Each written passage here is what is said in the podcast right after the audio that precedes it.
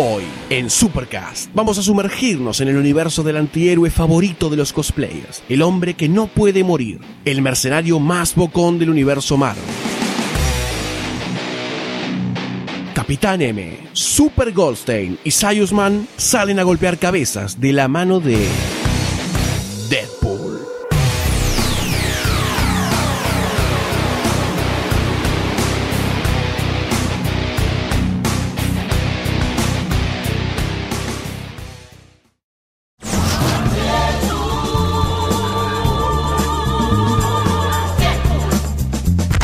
antihéroe muy especial, con una obsesión muy grande por el sarcasmo, la cultura pop, los penes y el humor negro, salió de las canteras de Marvel Comics hace relativamente poco, y se llama Deadpool. Peleando el puesto con Wolverine de antihéroe, aparece allá por el 91, cerca de la época de Menem, ¿viste? Cuando estaba todo uno a uno. Bueno, Linda época esa. hermosa. Rompiendo varios esquemas superheroicos de la época, Piscina de la Muerte, de la mano de Fabián Niciesa y Rob Liefeld, donde hay un compatriota nuestro, señoras y señores. ¿Quién? Fabián, boludo. Ah. Cambió el piedra. Se renota, ¿no? Uno es Rob y el otro es Fabu. Claro, en, en Néstor. Deadpool comienza su carrera de antihéroe en el número 98 de New Mutants. Luego haría otras apariciones en otros cómics, pero eso es otra historia. Todavía no tenía ningún protagónico estelar, pero tenía que ganarse el pan y pagar el derecho de piso en Marvel. Como no tenía tanto futuro aspiracional Deadpool, los creadores dijeron más si yo hago cualquiera y lo que quiero, y decidieron llevar al extremo total muchas cualidades de la personalidad de Deadpool. Porque pensaron que iba a quedar para siempre como un personaje secundario o hasta que iba a desaparecer. Pero no, por suerte se equivocaron. El personaje prendió, y prendió una bocha. Los pibes lo amaban y las madres lo odiaban. Hablando constantemente de los genitales ajenos, o desmembramientos, o referencias al fandom en general, logró calar bien hondo en lo que era un panorama de superhéroes bastante estancado en las formas más tradicionales de encarar al heroísmo en las viñetas de historietas. Lo poco ortodoxo en el trato de los famosos estigmas del superhéroe, y al banalizar muchos de los temas que normalmente trataban los cómics, como historias, problemas relativos e inhumanos, o bastantes pelotudos y lejanos al lector, los bajó a la tierra. Va, en muchos casos los enterró directamente. Y fue así que por su popularidad, a mediados del 97 le dieron una serie mensual llamada Deadpool, escrita por Joe Kelly y dibujada por Ed McGuinness. Acá fue donde se lo bautizó, y no de la forma que le gustaría a Deadpool, que seguramente sería sexual, como mercenario bocón, una de las principales características de Deadpool, y se creó parte del espectro que lo rodea a Deadpool como otros personajes como Blind Dal o Whistle. Y es así como el camino lleno de tangas, tetas, sangres, chistes de muy mal gusto y muchas otras cosas le abrieron el camino a Deadpool en la historia de los cómics contemporáneos.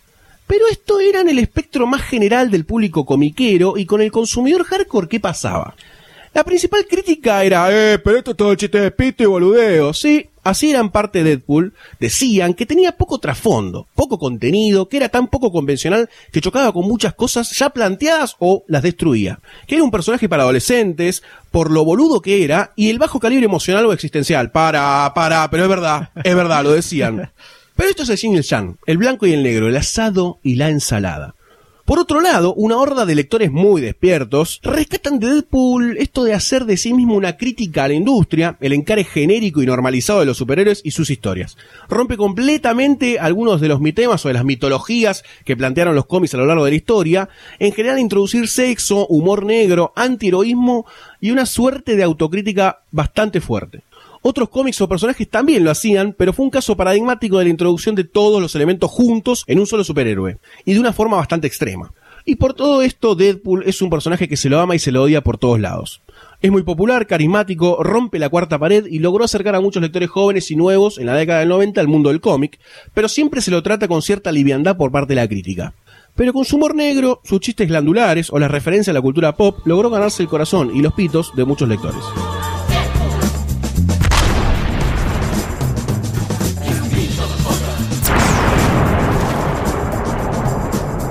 Es un gran hijo de los 90 en el mundo del cómic. Era una época muy particular, sobre todo en lo que es el mainstream norteamericano. Era la época de la especulación monstruosa, donde se vendían cientos y cientos de miles de ejemplares porque había muchos que suponían que eso en un tiempo iba a valer mucha plata, entonces era una burbuja gigantesca que años más tarde terminó explotando y Deadpool fue parte de eso.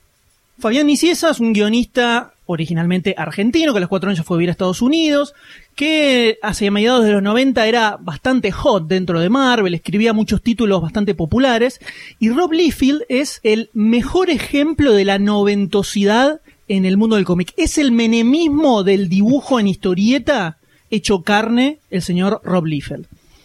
Un tipo que cuanto peor dibujaba, cuanto más monstruosidades anatómicas le implantaba a sus personajes, más vendía. Era uno de los dibujantes que más vendía en el mainstream norteamericano a principios de los 90. Algo que no se puede creer hoy en día, pero ¿qué pasaba? Eso sucedía. En un principio, en el New Mutants 98, no era más que un mercenario que aparece, le pega un par de tiros a Cable, se va y ahí terminó. Es lo único que tiene. Donde vemos el diseño es el típico diseño de Rob Liefeld, con un montón de bolsillitos y, y, tiritas por todos lados que no tienen sentido, pero que lo agregaba porque no se le ocurría otra cosa para hacer. No te gusta mucho, ¿no? Liefeld es el ladrón más grande del universo. Un tipo muy polémico. Pero el tipo vendía, el tipo vendía mucho. Entonces, dibujo como el orto. Y soy, gano fantastillones de dólares. Sí, Sí, sigo sí, dibujando. no. ¿Qué querés? ¿Qué querés?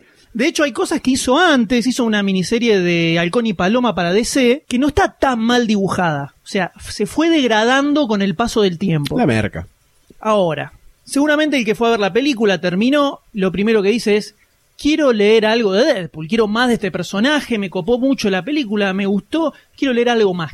¿Dónde, ¿Por dónde me meto? ¿Por dónde arranco? Entonces, el personaje aparece en New Mutants, la serie termina, vuelve a arrancar como X-Force. New Mutants era un título que no se esperaba que funcionara muy bien, estaba medio muerto, y de repente resucita un montón, en parte se supone por el dibujo de Liefeld, aunque no lo podamos creer. Así que lo rebotean como X-Force. Deadpool va pasando por distintos títulos X-Men y finalmente tiene dos miniseries donde está como protagonista, una escrita por Niciesa y dibujada por Joe Madureira, y la otra con guion de McWay y dibujos de Ian Churchill. Y acá va a empezar algo que va a ser bastante característico de Deadpool, que después de haber nacido de las manos de un engendro como Rob Liefeld, a lo largo de toda su vida comiquera, en general va a tener dibujantes bastante buenos que lo van a, lo van a tratar muy bien gráficamente. Y eso es parte del éxito del personaje, viene un poco por ahí. Nunca tuvo dibujantes más chotos que Rob Liefeld, y de hecho tuvo muchos bastante buenos. Pero en estas dos miniseries se fijan un poco a ver cómo funciona el personaje, eh, se crea algo del background que tiene la historia del cómic, y vende bastante bien. Entonces, en el 97, le dan su oportunidad en la serie regular, que la viene a escribir Joe Kelly con Ed McGuinness. Ed McGuinness que en ese momento recién estaba empezando y que años más tarde se iba a convertir en un dibujante bastante grosso y bastante hitero, iba a pasar a DC, iba a dibujar muchas cosas muy zarpadas, pero acá recién, recién empezaba. Joe Kelly en esta serie es donde le va a dar la base histórica que tiene el personaje, va a salir de ahí. Y de acá es de donde sale la mayoría de los elementos que vemos en la película de Deadpool. Este era un título que nadie le tenía la más mínima fe para nada, entonces siempre estaba como al borde de la cancelación, siempre parecía que, bueno, listo, Joe Kelly decía, bueno, ya está, mañana vienen y me dicen que el número que viene es el último, esto se termina acá definitivamente. Nadie le daba pelota, era una época en la que se publicaron cosas bastante raras en Marvel en general, entonces Kelly decía, ya fue, hagamos la que hay, no importa nada, total, en cualquier momento se cancela este título, y empieza a delirarla bastante. Lo que tiene de particular todo el run de Joe Kelly es que le da un trasfondo dentro de todo bastante dramático para lo que terminó siendo Deadpool años después. Vemos que es un tipo bastante perturbado por momentos, toma algunas decisiones bastante cuestionables, como el hecho de tener a secuestrada a Blind Al. No son roommates como se ve en la película, es un poquito más oscurito. Y al mismo tiempo empieza a meter los elementos más delirantes que tiene el personaje que también vimos en la película. Por ejemplo, el hecho de romper la cuarta pared y empezar a hacer referencias al mundo del cómic. Como estaba bastante aislado de lo que es la continuidad oficial de Marvel, básicamente podían hacer lo que se les cantaba, metían personajes inventados. Funciona bastante para empezar a crear lo que es el mito marveliano de Deadpool. Y es una de las mejores series que tuvo Deadpool en toda su historia. Digamos que podríamos decir que si bien eh, Niciesa y Liefeld son los que inventaron al personaje, el que le dio forma como Deadpool posta fue Joe Kelly con Ed McGuinness. Después Joe Kelly se fue, vino Christopher Priest, que le bajó bastante el tono dramático, medio oscuro que tenía la serie. Lo que vino después de Joe Kelly en la primera serie de Deadpool tiene sus momentos copados, otros más o menos, se puede leer. Esa serie se termina cerrando. Y después Deadpool arranca una seguidilla de títulos propios, títulos compartidos, miniseries especiales, cameos, a lo largo de toda la historia de Marvel hasta el día de hoy. Después de que cancelaron Deadpool vino una serie que fue Cable and Deadpool. Cable era el principal enemigo de Deadpool porque la primera aparición que hace el personaje es para liquidarlo a él. Y como la serie de Cable también estaba vendiendo muy mal y se terminó cancelando, dijeron, bueno, ya fue, metamos los dos personajes juntos y vemos qué pasa. Vuelve Fabián Nicienza, se inventa un chiste para que tenga que estar juntos los personajes. Y funciona muy bien, funciona muy bien el contrapunto entre Cable, que es un personaje que en ese momento estaba bastante atormentado en general, y Deadpool al que ya no le importaba nada la vida ni lo que pasara. Entonces se da un contrapunto bastante piola, que funciona muy bien, es una serie que está muy buena, muy recomendada, y duró 50 números. Lo que tiene esta serie es que todo el trasfondo que había armado Kelly en, en el título que escribió él, con los personajes secundarios, todo eso, medio que lo borran y desaparece bastante. Entonces, si después de ver la película se meten directo en Cable and Deadpool, les va a parecer como raro que no haya más cosas de lo que se ve en, en la película. Después que termina este título, viene un título nuevo, escrito por Daniel Way, donde acá ya lo insertan un poco más en toda la continuidad del universo Marvel. Este título aparece cuando estaba en el medio de Secret Invasion, un evento de fines de los 2000, que eran evento tras evento tras evento. Entonces interactúa más con otros personajes de Marvel, con villanos, y se pierde un poco el chiste que tenía Deadpool de estar como al margen de todo. Entonces hay cosas que no puede hacer.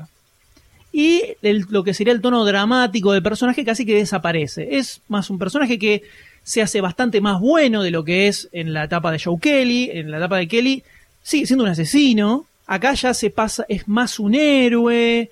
Está muy en contra de Norman Osborn, que en ese momento estaba como controlando a todos los héroes, había agarrado villanos que los había transformado en héroes y la gente no lo sabía. Entonces se mete mucho en todo ese trasfondo que a mí me parece que un poco le baja el chiste que tenía, que tenía Deadpool. Pero es una serie que vendió muy bien y es el momento en el que Deadpool se empieza a hacer bastante más popular por fuera de lo que sería el fandom marveliano. Acá la deliran bastante también por momentos, cuando no está peleándose con algún villano posta de, de Marvel. Meten cosas un poco locas. Como el personaje empieza a hacerse bastante conocido, aparecen un montón de otras series que son una peor que la otra. Hay una llamada Deadpool Corps, que es donde está Deadpool y aparece Lady Deadpool, aparece Oh. Kidpool, aparece Dogpool. Y también está Headpool, que Headpool viene del universo de Marvel Zombies, que es Deadpool al que solo le queda la cabeza. Y es una cabeza zombie de Deadpool dando vueltas. Y de hecho después sacaron otra serie que se llama The Merc with the Mouth, que es Deadpool con Headpool. Ellos dos son Los protagonistas. Esto no está bueno. A, a priori, esto es algo que tiene Deadpool en los cómics, que hay ideas que vos las, las, las lees y decís, ah, esto tiene que estar buenísimo, pero después no garpa tanto cuando lees el cómic. Entonces, hay que tener bastante cuidado con esto. Hay muchas miniseries de Deadpool también. Deadpool mata al universo Marvel, Deadpool mata a los clásicos. eh, Deadpool mata a Deadpool, Deadpool versus Spider-Man. Todas esas miniseries están, la gran mayoría son horrendas de leer. Deadpool mata al universo Marvel es un espanto. De esas miniseries, la más recomendable es la de Deadpool con Hawkeye, que es el Hawkeye post Avengers, donde cobra chapa y tiene una serie nueva Marvel que está muy buena. Esa miniserie sí está buena. Y después hay un anual que salió que es Deadpool con Death. En el universo Marvel, la muerte es un personaje que tiene una figura que es una mujer con calavera, donde se hace un poco, el, se hace todo un recuento del origen de Deadpool, que vuelve Joe Kelly a escribirlo y vuelve a ponerle ese toque dramático que le ponía a la serie. Vemos que mientras estaban experimentando con él no la pasó para nada bien, lo torturaron una bocha. Entonces se sienten un poco más los aires de lo que fue la serie original que escribió Joe Kelly. Es, un anual que está muy bueno. Y después de la serie de Daniel Way vino una nueva cuando arrancó todo lo de Marvel Now, que reiniciaron un montón de series.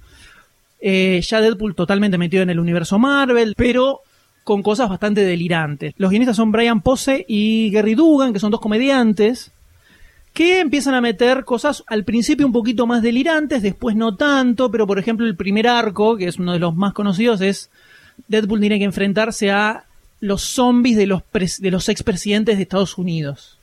Raro. Por ejemplo, ¿no? Que conceptualmente suena como recopado, después en el cómic No es tan así. Está bueno, está bueno. Está bueno, por momentos sí, por momentos no. Algo que tiene en particular esta serie es que en algunos momentos le vuelven a poner un poquitito del toque dramático que tenía la etapa de Kelly. No es como la de, Daniel Way, donde es un viva la pepa. Entonces es un poco más piola que la que vino antes. Y después esa serie terminó cuando arrancó todo el bardo de Secret Wars, pero hay una bocha de cosas de Deadpool para leer. Después hay dos miniseries más que salieron dentro del sello Max. Ese es un sello que tenía Marvel donde aparecían versiones realistas de sus personajes, fuera de lo que es la continuidad. Entonces, eh, Deadpool Max tuvo dos series con guiones de David Lapham y dibujos de Kyle Baker, que es un Dream Team comiquero ultra zarpado. David Lapham, que viene más del cómic independiente, y Kyle Baker, que es lo más grande del universo. Entonces aparece este Deadpool que, como justamente es en un mundo más realista, no tiene el superpoder de regenerarse. Claro. Y al ser Max, es mucho más extremo en violencia, gore, sexo salvaje, todo ultra subido al palo, que está bueno, pero no termina siendo lo que uno podría esperar de esa dupla. Los dibujos de Baker son alucinantes igual, o sea que solo para ver los dibujos de Baker es súper recomendable. Pero si están buscando algo en el estilo más de la película, capaz esto se, se va un poco. Sí, es lo más zarpado que van a encontrar de Deadpool en los cómics. Entonces, las recomendaciones que hago yo son la miniserie Sins of the Past de Wade, todo el run de Joe Kelly está muy bueno, Cable and Deadpool también está muy bueno, la miniserie con Hawkeye, el anual con Death, y el que se queda con muchas ganas puede agarrar todo lo de Marvel Now, que dentro de todo es bastante decente y tiene algunos arcos eh, bastante copados.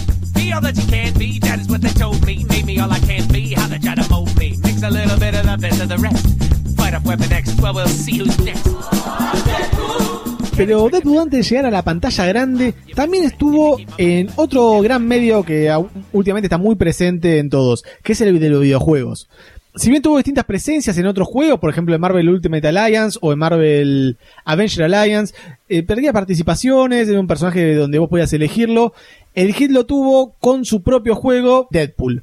En el año 2012 se empezó la tratativa de hacer este juego. Activision como publisher contrató a High Moon Studio para que desarrolle el juego. Y empezó una, una especie de publicidad viral contando como si fuera el mismísimo Deadpool el que quería eh, realizar el juego, el que estaba obligando a los programadores a desarrollarlo. Siempre que se lanzaba algún notificado de prensa de la parte de Marvel, siempre hablando en primera persona como si fuera el propio Deadpool el que estuviera haciendo todo. El juego se terminó lanzando en el 2013. El guion era de Daniel Way, el mismísimo guionista durante los años 2008 a 2012. La voz estaba interpretada por Nolan North. Nolan North es eh, el tipo que si jugaste a un juego en los últimos 10 años habrás escuchado la voz. Estuvo en Uncharted, estuvo en Team Fortress, estuvo en un montón, montón de juegos. Así lo has escuchado. Es el mismo que hizo la voz de Deadpool también en Shattered Dimension, otro juego. Y el juego se basa en un poco una historia media meta, muy a lo Deadpool. El tipo ya dentro del juego está presionando a los desarrolladores, los amenaza para que hagan un juego sobre él, los desarrolladores le tiran un guion y él empieza a actuar eh, con el guion, pero sin entender bien por qué, porque lo leyó medio por arriba, entonces empieza su historia desde ahí. El modo de juego es medio duro, los controles son también duros, se vuelve muy repetitivo, muy rápidamente, pero lo que tiene el juego es todo lo que está guionado, todas las partes, las escenas, los cutscenes, distintos diálogos que va tirando el personaje cuando está o atacando enemigos o está recibiendo golpes. Todo está muy muy bien realizado, muy muy cómico todas las situaciones que se presentan. Hay muchos personajes, aparece Wolverine por ejemplo, aparece Psylocke, eh, Cable, aparece Rogue también. Y con cada uno de estos personajes se va haciendo con una pequeña introducción, siempre desde el punto de vista de Deadpool, que va contando quién es el personaje, los poderes que tiene, así que si sos un ignoto de todo esto, con este juego puedes eh, ir viendo todos los personajes esto que te presenta y entendiendo un poco qué pito tocan en el universo Marvel. Tiene escenas muy, muy graciosas. Hay una donde tenés que despertar a Wolverine a cachetazos. Y a medida que vas cacheteándolo, va tirando distintas frases. eh, primero odiándolo, después enamorándolo, después odiándolo de vuelta. Va pasando por un montón de aspectos. Cuando dejas el personaje quieto también. Siempre está rompiendo la cuarta pared. Siempre está hablando con, con personas en su cabeza que le dicen lo que tiene que hacer o lo que no tiene que hacer. Una escena con Cable también muy buena en la que Cable empieza a hablar del futuro y empieza a hablar de, de- de que tiene que defender al mundo y Deadpool está harto ya de toda esta situación que pasa con Cable todo el tiempo y empieza a hablar consigo mismo, empieza a imaginar cosas, empieza a llorar en un momento. Todas estas partes están muy buenas y el juego básicamente vale la pena por esto, vale la pena por todos estos pequeños eventos que se van dando todo a lo largo de la campaña, que tampoco es tan larga, a veces unas 6-7 horas. Y si no quieren jugar este juego, en YouTube tienen una edición especial subida por varios, varios autores, algunos con subtítulos español, otros solamente en inglés. Compilan todas estas escenas, estas pequeñas escenitas y todas esas partes animadas del juego que no son gameplays en un solo video y te va contando toda la historia que va viviendo Deadpool con todas las partes graciosas para recagarte de risa. Dura una horita más o menos. Así que si tenés una horita al pedo, mirate esto porque es muy, muy divertido. Y si quedaste con ganas después de la película, clavátelo ahí tranquilo. in the crib. Crib? It means domicile. I don't know what that means. Ahora, esto es Deadpool, pero hay algunas otras cosas que se han hecho en el universo del cómic que un poco tienen la onda de Deadpool. Cuando se dice que Deadpool rompe la cuarta pared. Eso es algo que ya se hizo antes de Deadpool en el cómic y que se hizo muy bien. Entonces, si vos agarrás Deadpool, lees algunos de los cómics que yo recomendé, te lees todo Deadpool y querés más, tenés ganas de más, tengo otras cositas para recomendarte para leer ¡Sorpresa! Que para mí son mejores que Deadpool, pero eso queda a criterio del lector, por supuesto, ¿no? A Leve mucho Deadpool no le gusta, No, ¿no? tiene- dice. no, no. Deadpool está buen- tiene cosas buenas, no es la gran obra maestra del cómic como pareciera. Particularmente a mí lo que más me gusta es la etapa de Joe Kelly y el Cable and Deadpool. ¿Qué otros cómics se pueden leer que un poco sigan la línea y el tono que tiene Deadpool? Yo tomo nota, tío M. Cuando hablamos de el comic awareness, el hecho de saber que el personaje está dentro de un cómic, que sea consciente que es un personaje de historieta, o un personaje que llevó esto al extremo de una manera magistral, Gaturro. no. She-Hulk de la mano de John Byrne. Esto es en los 80. En esa época John Byrne, van a escuchar que lo vamos a nombrar bastante en este podcast. En ese momento Byrne era Dios, básicamente, en el universo de el cómic norteamericano, específicamente de superhéroes Como para poner una comparación tranquila. Dios. era Dios. Venía de hacer toda una etapa de los Cuatro Fantásticos, que es lo más grosso del universo, después de lo que hicieron Lee y Kirby. Después iba a ser el encargado de resucitar a Superman en el 86 cuando se rebutió todo después de Crisis en Tierras Infinitas. Fue el que junto con Chris Claremont convirtió a los X-Men en los X-Men, en los X-Men zarpados que conocemos, cuando Claremont, guionista, toma el título que había sido cancelado, lo habían resucitado y estaba medio ahí, hace team up con John Byrne, que empieza a meter un poquito mano en los guiones, es donde explota el título de los X-Men y todas las sagas clásicas que conocen de los X-Men salieron de acá. Todo el tema de Phoenix Oscura, Día del Futuro Pasado, estuvo este, este señor metido ahí. El, grosso, M, el M un en este momento se está desnudando mientras dice todo Entonces, en los 80 John Byrne era lo más grande del universo, totalmente, ¿eh? totalmente. Y le había agarrado mucho amor al personaje de She-Hulk, que ya lo había metido en su etapa en los, los Cuatro Fantásticos. Entonces, le dan su propia serie. Y el tipo y dice, ¿qué puedo hacer con este personaje? Entonces decide hacer que She-Hulk sea un título absolutamente cómico y que el personaje sepa que está en una historieta.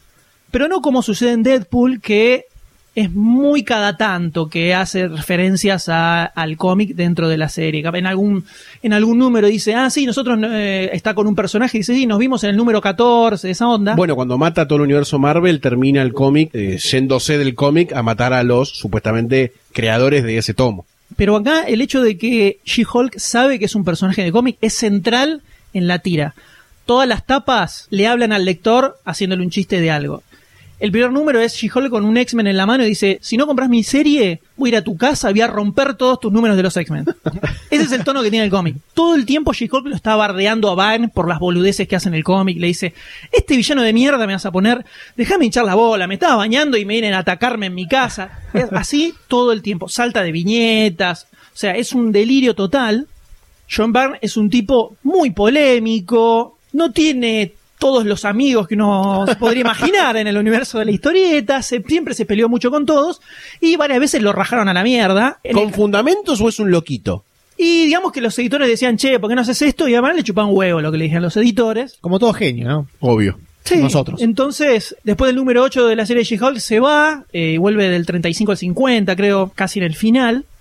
Pero todo lo que escribe él en She-Hulk es increíble, espectacular, mucho más delirante de lo que vemos en Deadpool.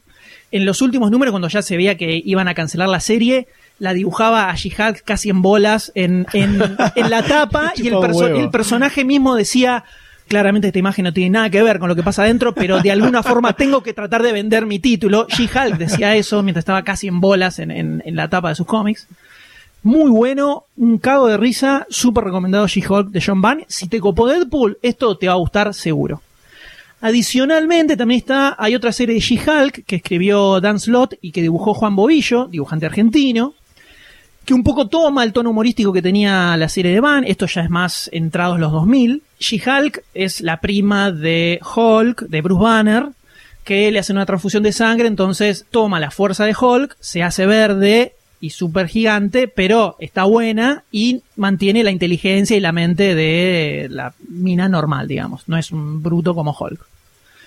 Y el laburo de ella era de abogada. Entonces, en esta serie nueva que hace Dan Slott, te muestra ella laburando de abogada, justamente, pero especializada en casos relacionados con superhéroes. Entonces, Muy bueno. todo el bardo legal que tienen los superhéroes está ella metida en el medio. Aparece el Living Tribunal que la lleva para ser abogada en un juicio intergaláctico, eh, Spider-Man que quiere hacerle un juicio a JJ Jameson porque lo difama siempre en el diario, eh, todos los quilombos legales que había en el, en el universo Marvel, ella era la que se encargaba.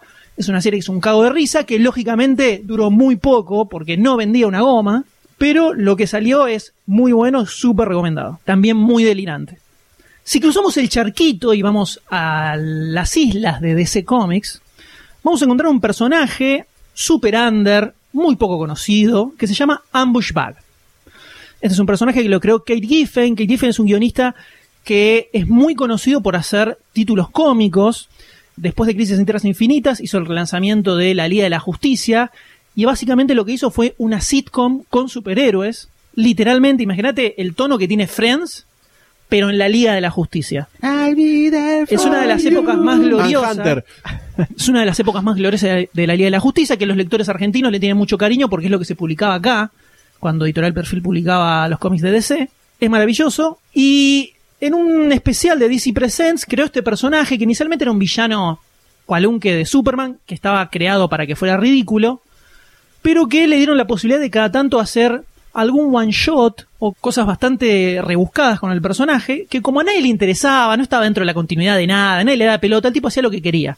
Entonces llegó a tener un par de miniseries donde hace cualquier cosa, se enfrenta a varios personajes, eh, incluso lo terminan echando del universo DC por los bardos que hacía, y todo el tiempo rompe la cuarta pared también sabe que es un personaje de cómic, bardea a sus creadores, bardea todo lo que le está pasando en ese momento, y siempre trata de buscar formas de que su título venda, entonces trata de que Superman aparezca en su cómic, trata de meter personajes conocidos para ver si le puede dar un poco más de chapa, todo ese tipo de cosas, muy delirante, está muy bueno, es muy poquito lo que hay de Ambush Bag, lo más recomendable son las tres miniseries que tuvo, que una es, eh, se llama Ambush Bag, otra es Son of Ambush Bag, que es donde lo termina echando el universo DC.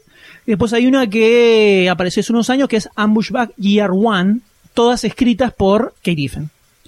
Y después tenemos otro cómic que no es ni de DC ni de Marvel, es un webcómic muy poco conocido. Creo que en Argentina la conocen dos personas más. Y llegué a ver en una Comic Con a un flaco con un cosplay de Doctor McNinja. Gran nombre. Doctor McNinja es un personaje que obviamente es un ninja, viene de una familia de ninjas, Puede ser un doctor? doctor. Es puede un ser un pero doctor. que además es un doctor. Ah, va, Listo, bueno. ya está. Es un genio. Entonces, siempre está vestido con su traje de ninja, capucha, todo, pero además tiene, por supuesto, un eh, guardapolvo de doctor, obviamente. Que de hecho, eh, su padre está muy dolido con él por el hecho de haber seguido la carrera de médico en lugar de haberse dedicado a ser ninja directamente. Es un universo totalmente delirante, pero delirante al extremo. Pasa cualquier cosa. El doctor Magninja tiene un ayudante que se llama Gordito Delgado, que es un pequeño niño mexicano de 12 años que a pura fuerza de voluntad se hizo crecer un mostacho porque quería ser hombre, entonces hizo fuerza y le salió un bigote. Es un, eh, es un pibito que es como el sidekick, podríamos decir, de Doctor Magninja, que monta un velociraptor que se llama Yoshi. Magninja le puso de nombre Yoshi por el personaje de Super Mario. y que siempre lo acompaña en sus aventuras y tiene historias totalmente delirantes. Uno de sus archivillanos es King Radical, que viene de un universo paralelo, que es la Tierra Radical, donde todo es espectacular y espectacular, eh, y quiere todo el tiempo está peleándose con Doctor Magninja. Y Magninja tiene cierto conflicto interno, porque por un lado es ninja, o sea que es un asesino, pero al mismo tiempo es un médico, o sea que tiene que salvar vidas. Entonces, como que todo el tiempo está eh, eh, luchando con él mismo. Muy bueno. Es muy bueno. Esto, eh, Dark Horse edita cada tanto en trade paperbacks, en libros recopilatorios, las series que a medida que van saliendo las series en el, en el cómic. Si no, creo que es drmagninja.com. Tienen todo, todo publicado ahí. Recomiendo que empiecen a leer desde que se hace a color. Al principio es muy fancinero. El dibujo es bastante precario porque el pibe lo dibujaba para boludear. El Dr. Magninja era un nick que él tenía en un sitio web. Chris Hastings, que es el que hace el guionista del cómic y dibujante y participó en un concurso donde tenías que hacer un dibujo de tu nick en ese sitio y dibujó al Dr. Magninja y después se le ocurrió hacer una historieta de dos páginas y después lo siguió haciendo y ahí quedó. Hermoso. Lo pueden leer en la web, búsquenlas eh, a partir de que se hace a color, donde el dibujo ya está bastante más eh, pulido y las historias son increíbles. Y si no, están los recopilatorios que saca Dark Horse cada tanto en papel, que es alucinante y súper, súper recomendado. Y un bonus track voy a meter, Chapita. una chapita que no es una serie humorística como todas estas que fui nombrando, pero que tiene este ingrediente de romper la cuarta pared, que es el Animal Man de Grant Morrison y Chas Trug. Es de lo primero que escribe Morrison para DC. Antes de que existiera el sello Vértigo, agarra Animal Man, un personaje que nadie le da ni pelota, y se pone a hacer toda una serie increíble donde estudia a fondo lo que es el origen del personaje y lo lleva a... termina estando todo fuera de continuidad, por supuesto, porque se va a la mierda y parte de todo, el- de todo lo que sucede en esta serie es que Animal Man empieza a sentir que alguien lo está mirando y el que lo está mirando justamente es el lector. Y eso que empieza en una sola viñeta, empieza a escalar, escalar, escalar y al final de la serie se va a la concha de la lora. Al margen de esto, Animal Man es uno de los mejores cómics de la historia del universo, es para mí lo mejor que hizo Grant Morrison y si te gustan las historietas, tenés que leer el Animal Man de Grant Morrison solo porque existe. Pero además tenés este pequeño ingrediente que es pequeño dentro de lo que es toda la historia, de que también rompe la cuarta pared, igual que Deadpool, igual que She-Hulk, igual que Ambushback. Anonadado quedé. Así que con todo esto tienen para darse una panzada comiquera que van a terminar empachadísimos, muchachos.